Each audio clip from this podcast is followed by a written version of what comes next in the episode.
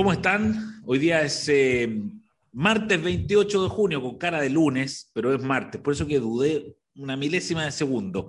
Es martes 28 y estamos en nuestro eh, podcast electoral, que corresponde los lunes, pero que lo estamos haciendo en día martes. Además, de una manera muy oportuna, porque anoche, probablemente a muchos de ustedes, les llegó, a mí me llegó cinco veces el pronóstico eh, electoral de Pepe Out que dio vueltas por redes, por los WhatsApp, en fin, después en Twitter la gente empezó a comentarlo. Y nosotros tenemos la suerte de tener en este panel desde hace mucho rato ya a Pepe Out. Así es que con él vamos a poder desmenuzar completamente y ahí vamos a estar Darío, Paya y yo buscándole las cinco patas al gato del pronóstico eh, electoral de Pepe Out y vamos a dejarlo eh, a él eh, que nos explique en síntesis qué es lo que dice su pronóstico para el plebiscito del 4 eh, de septiembre. Con Pepe Auto. Bueno, primero es un acto, es un acto deportivo, primero, ¿ah? al que yo acostumbro practicar siempre en las vísperas de las elecciones. Y normalmente lo hago bastante antes de las elecciones. Y luego, por supuesto, hago un ajuste en la víspera, la semana, la semana previa, porque obviamente aquí falta, la, falta toda la campaña, la franja, el despliegue, en fin, los mensajeros, del, los portadores del mensaje. Este primer pronóstico siempre es un pronóstico desde la estructura de la votación.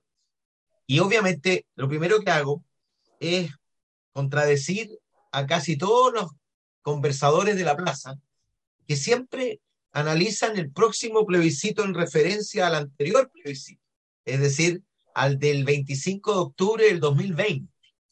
Y la verdad es que hubo varias elecciones entre medio, pero particularmente hubo una, que es la segunda vuelta de Boris y Cast, que es evidentemente la referencia constitutiva de esta elección. Podría no haber sido si la convención hubiera hecho un trabajo de representación del conjunto del apruebo y hubiera hecho algo transversal desde el punto de vista tanto ciudadano, social y político. Y por lo tanto estaríamos reproduciendo el esquema del 25 de octubre del 2020.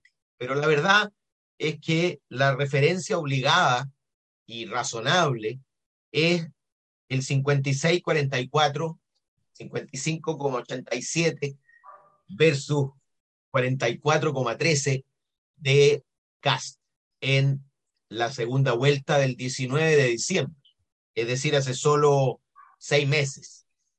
Y, y entonces yo siempre eh, visualicé desde el momento que se constituye la convención como una foto relativamente movida de la sociedad actual, marcada todavía por las réplicas del terremoto social y, también por, ese, por esa especie de, diría yo, de, de movimiento de la Cámara cuando define que los independientes puedan concursar en listas y cuatro de cada diez chilenos votan por listas independientes. Entonces se constituye una convención que es una foto corrida de las correlaciones de fuerza actuales de la sociedad que se expresaron por lo demás en las parlamentarias y presidenciales.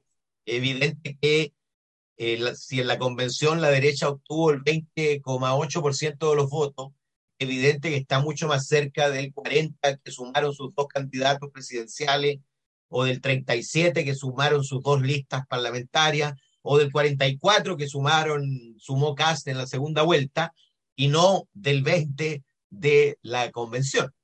Entonces, así, producido el trabajo central de la convención, yo hago un análisis de cuánto se parece o se distancian una u otra opción de Boris y Cast.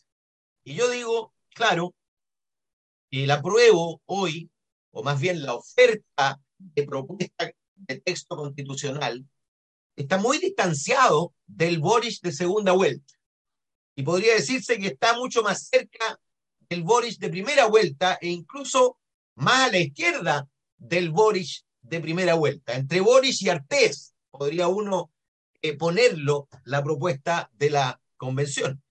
Y luego el rechazo evidentemente no está situado en, la, en el posicionamiento de Cast, eh, porque ha hecho un esfuerzo significativo, la propia derecha incluso, de disociarse de la constitución, de la defensa de la constitución actual y por lo tanto de plantear también el rechazo como un nuevo intento o la apertura a un nuevo intento de nueva constitución. Y luego la diferencia fundamental también la hace la transversalidad. Evidentemente no había transversalidad detrás de la candidatura de Cast. Estuvo toda la derecha, alguna a regañadiente, pero estuvo toda la derecha. Eh, hoy día en el rechazo comienzan a aparecer, y yo diría que, digo bien, comienzan, porque una vez que tú abres un forado, empieza el vaciamiento. Y yo creo que va a haber una especie de, de, itinerario, de camino de Santiago, ¿ah?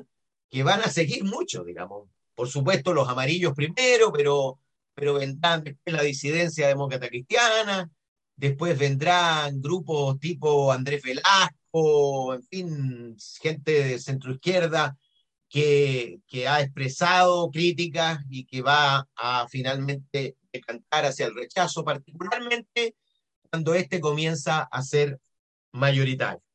Y por lo tanto, siempre vi, desde que se hizo la fotografía de la convención y desde que empezó a dar señales de su trabajo, yo dije, esto camina hacia una derrota de la prueba, porque mi análisis fue, mira, basta que uno de cada cinco electores de los que se sumaron a Boris en segunda vuelta, uno de cada cinco, pase al rechazo y ya está empatado.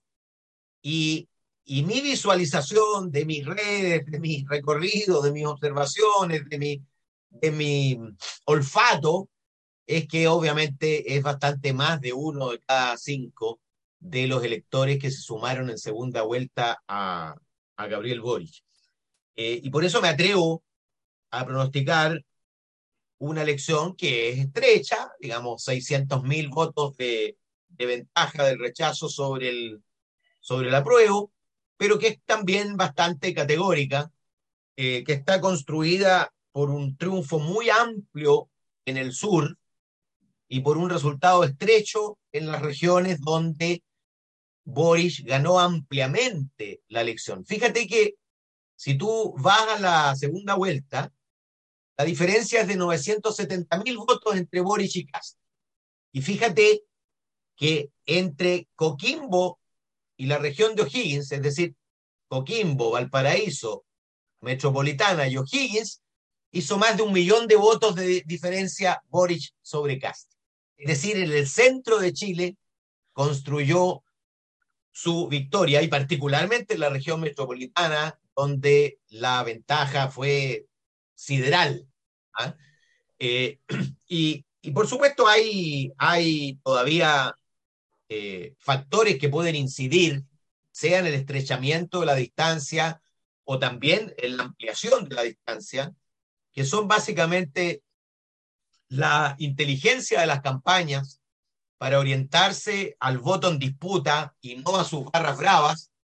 Y lo segundo, la transversalidad que logre cada una de ellas y particularmente el rechazo. Si la transversalidad ciudadana y política domina el rechazo, es posible que amplíe su ventaja y, y al revés, si, si, si la campaña de la prueba está bien orientada y, no hace lo que hicieron el fin de semana cuando aparecen los amarillos.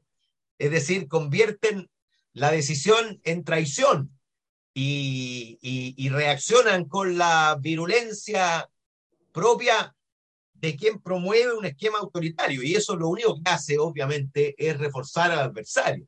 Fíjate que Carmen Hetz habla de rastrojos de la centro izquierda. Rastrojos que en los minutos siguientes van a ser absolutamente indispensables para aprobar los proyectos de gobierno.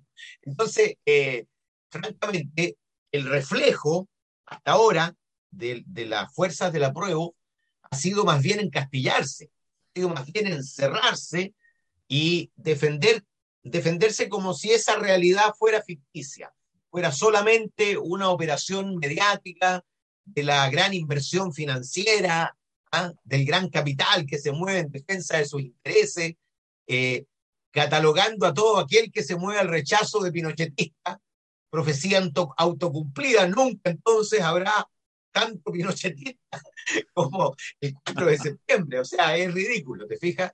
Eh, y, eso, y eso todavía contribuye más bien a que ese escenario que yo pronostico eh, se amplíe.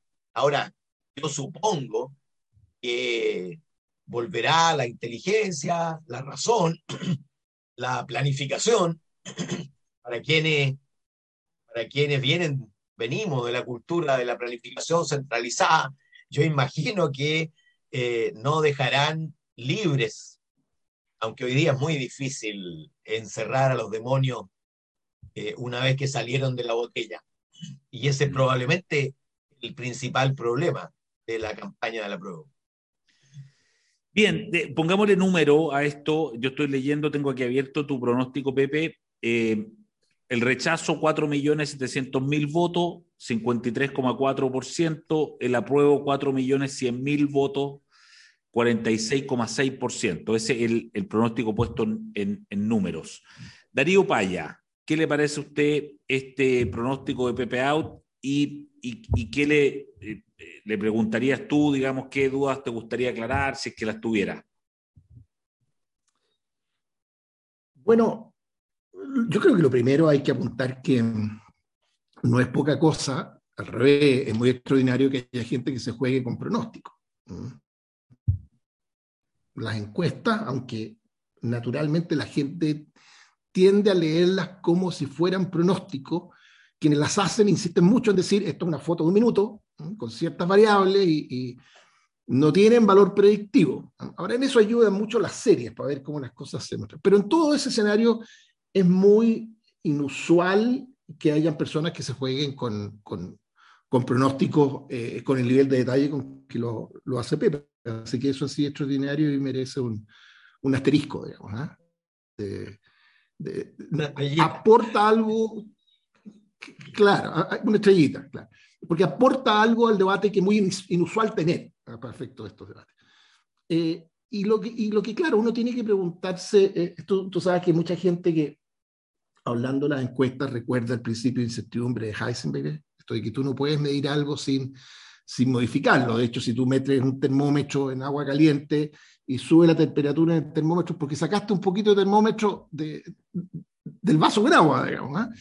Y por tanto modificaste la realidad. Bueno, pero eso respecto de las mediciones, esto es una predicción. Y aquí hay una gran pregunta. ¿Qué efecto tiene esta predicción? ¿Qué efecto político? ¿Cómo la leen? O sea, yo me imagino a mucha gente a esta hora preguntando en Palacio y a Palacio, ¿qué dicen las predicciones de ustedes? ¿Mm? Porque aquí ha habido un ambiente, eh, estoy tratando de ser justo con lo que he visto desde la prueba, digamos, ¿ah? Yo he percibido en, en, en, en eh, irreductibles de la en los meses anteriores, ante toda la información y todas las encuestas que daban cuenta de una ventaja del rechazo, se veía como un proceso inevitable. ¿eh? Aquí venía un estrechamiento de los números que era inevitable, imparable y se iba a producir después. ¿eh?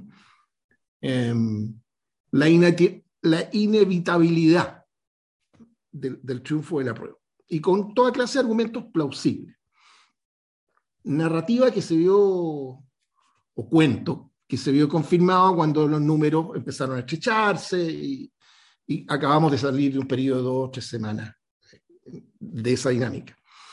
Yo creo que el, efecto de los números de la última semana y esta predicción de BP es, es, muy potente, porque no hay nada peor un, estado de ánimo que cuando uno de repente empieza a ver que pasan las cosas que uno esperaba, y, no, ve que y sucede que se, se, revienta ese globo, eh, tiene un efecto aumentado. Así que dejo planteado como pregunta cuál va a ser el, el, efecto político en las decisiones, en los análisis de cada uno, en las preguntas que esto gatilla al interior del gobierno y todo el entorno de las fuerzas organizadas para, defender la prueba. Y respecto del estudio, tengo una pregunta gruesa, quizás no cabe en una pregunta, eh, Pepe, en, más un tema, que tiene que ver con la participación, porque en política en que siempre cada cosa que pasa tiene muchas explicaciones distintas, pero hay algunas cosas que explican muchas cosas al mismo tiempo. De las cosas estructurales más gruesas que han pasado en Chile en las últimas dos décadas, que explican por qué Chile está donde está, es el cambio de base electoral cuando pasamos de voto obligatorio a voto voluntario. Em, no es el minuto de, explicar acá, irrelevante, es dato histórico, pero, pero es fácil acreditar cómo básicamente un millón y un poquito más de personas dejaron de votar en cuanto se les dio la oportunidad de dejar de hacerlo. Y 90% de eso, yo me atrevería a decir que un poquito más todavía, eran votantes que sin autodefinirse de derecha votaban en la práctica por candidatos de derecha. Gente que desconfiaba de la política, desconfiaba de la izquierda, sobre todo en sectores populares, como se les suele llamar, em, que cumplían con su deber mientras lo fue, y en cuanto les dieron la oportunidad, y salieron del, escenario político, y el, y, el, costo de ese lo pagó casi completo, entero, nueve décimos la derecha, y eso se manifestó en la elección eh, municipal del 2012, fue esa, ¿no? Y en la presidencial del año siguiente. Fíjate, y este es un detalle, eh, muchas veces se atribuye el resultado presidencial, lo, dura que fue la elección presidencial del 2013, a la sucesión de problemas que enfrentaron candidaturas de derecha. Pero la verdad es que los números que se expresaron ahí eh, son muy parecidos a los que un año antes la municipal le habían significado una derrota tremenda la. Entonces, y si tú lo piensas, no hay cambio del sistema electoral, no hay cambio del mapa electoral, sin eso no hay el fraccionamiento de fuerzas políticas que hoy día, sin eso no hay la atomización que permite el surgimiento de expresiones más radicales. De, son un montón de cosas que han contribuido al cuadro en que estamos. Eh, tú podías tirar ese chicle hasta los retiros. ¿eh?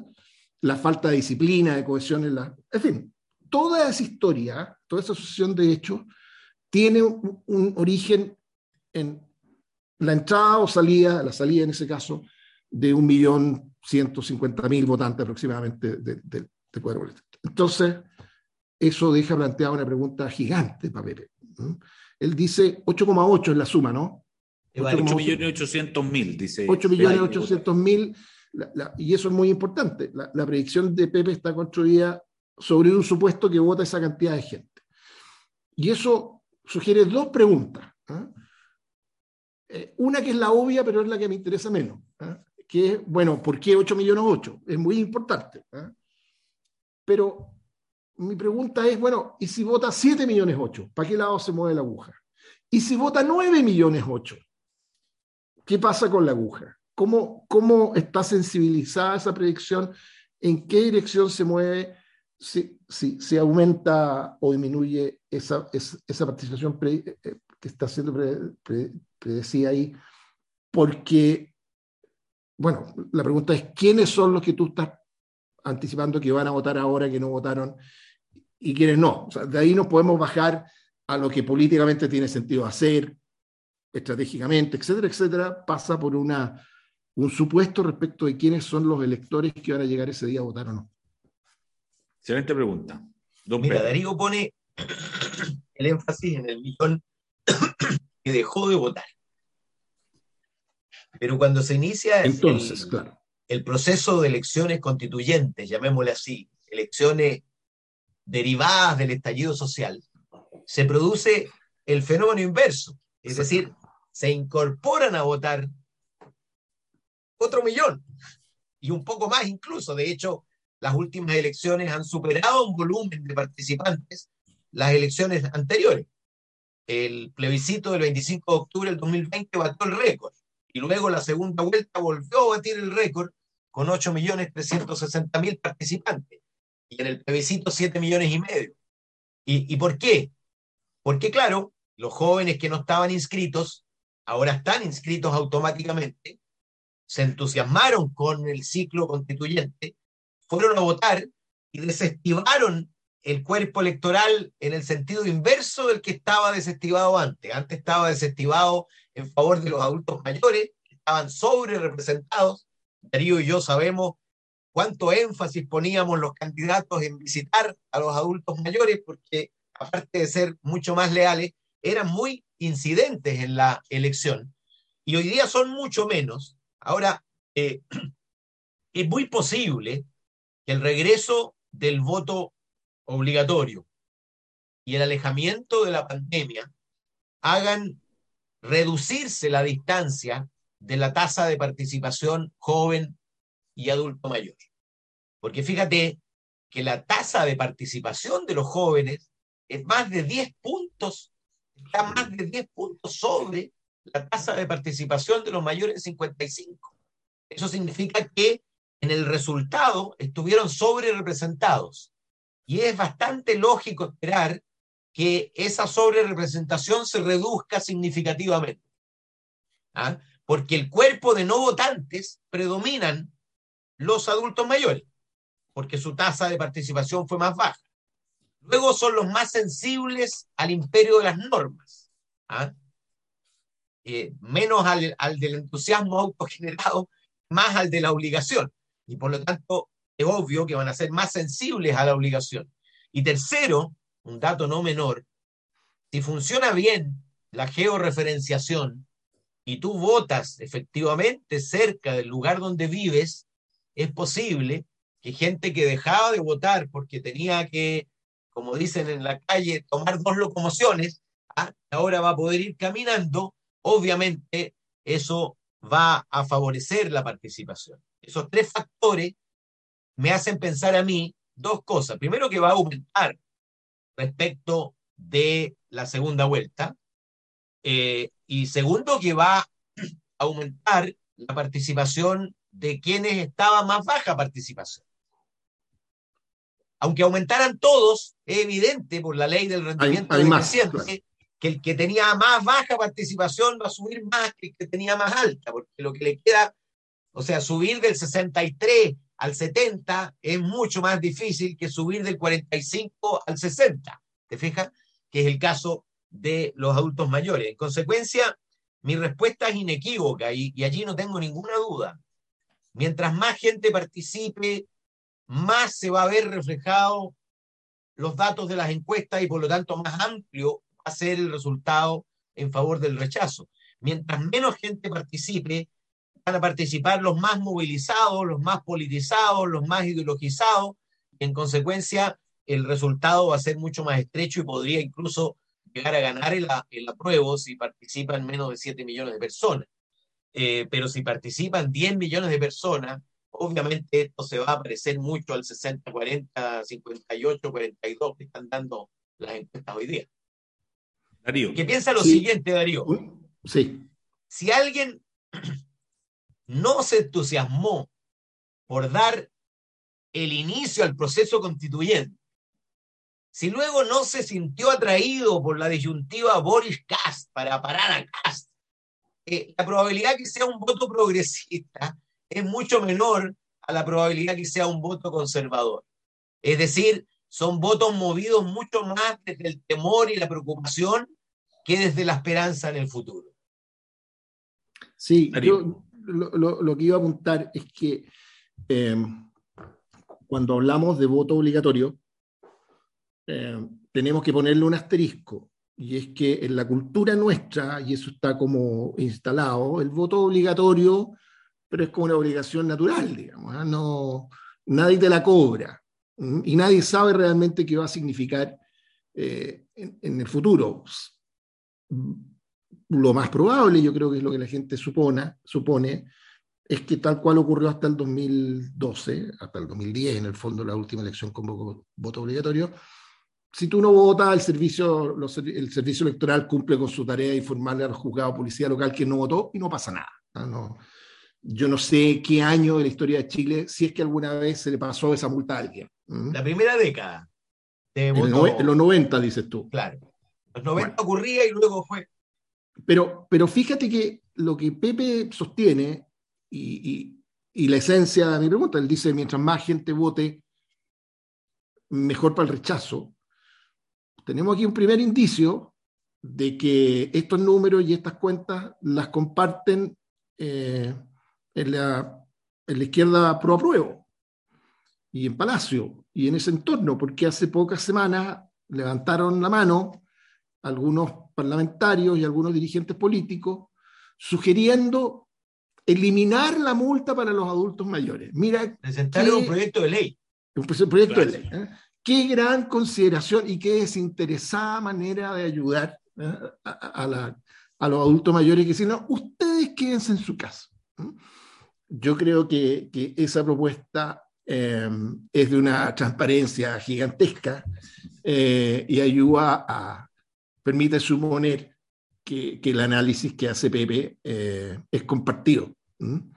Y eso entonces te dice mucho respecto de, te, insinúa eh, cuestiones que pasan a ser importantes para, para las campañas de, de ambas opciones, porque cuando el principal desafío de las opciones o de los candidatos cuando hay voto voluntario es hacer relevante para la vida de las personas la votación, lo que está en juego. Hay un porcentaje gigantesco de los países que dicen, mira, yo me tengo que levantar a trabajar al día siguiente igual nomás.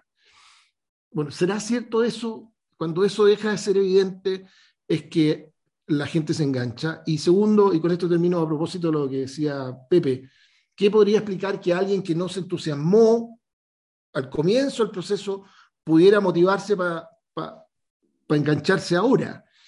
Bueno, eso está profusamente estudiado. A los que les gusta el tema, Daniel Kahneman eh, ha escrito sobre, con brillantez, y se ganó un premio Nobel, digamos, eh, sobre cómo la gente reacciona más agudamente ante la amenaza de un mal que ante la promesa de un bien.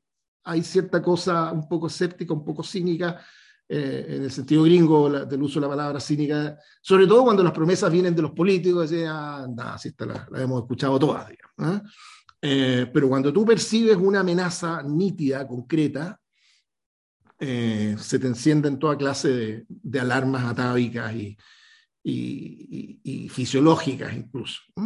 Y, te paras y vas a votar.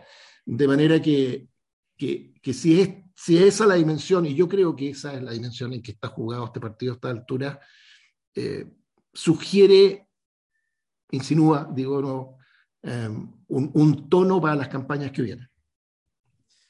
Oye, muy interesante. Em, estamos en el tiempo ya, podríamos nosotros estar hablando todo, todo el día de esto, pero esto tiene que tener un tiempo. Yo lo que les propongo es que la próxima edición de nuestro podcast hablemos de las campañas, o sea, a partir de, de estos datos que tenemos, de los datos de las encuestas, del pronóstico de Pepe, efectivamente, como bien dice Darío, esto levanta un campo de batalla, entre comillas, electoral para todos los bandos y, sobre eso tienen que actuar y, yo lo invito para que la próxima semana hablemos de cómo deberían ser las campañas que van a, comenzar eh, después, ¿no? Cuando termine esto el, eh, del 4 de julio, cuando se entregue el texto. Eh, Pepe Out, muchas gracias. Tuvimos la, la primicia de tenerte eh, aquí comentándonos ¿no? Eh, verbalmente tu pronóstico que ha circulado tanto y Darío Paya, como siempre, ayudándonos también al análisis. Así que que estén muy bien, que tengan buena semana corta y nos vemos la próxima. Chao, chao. dos semanas cortas. dos semanas cortas, tal cual. El libero, la realidad como no la habías visto. Haz que estos contenidos lleguen más lejos haciéndote miembro de la red Libero.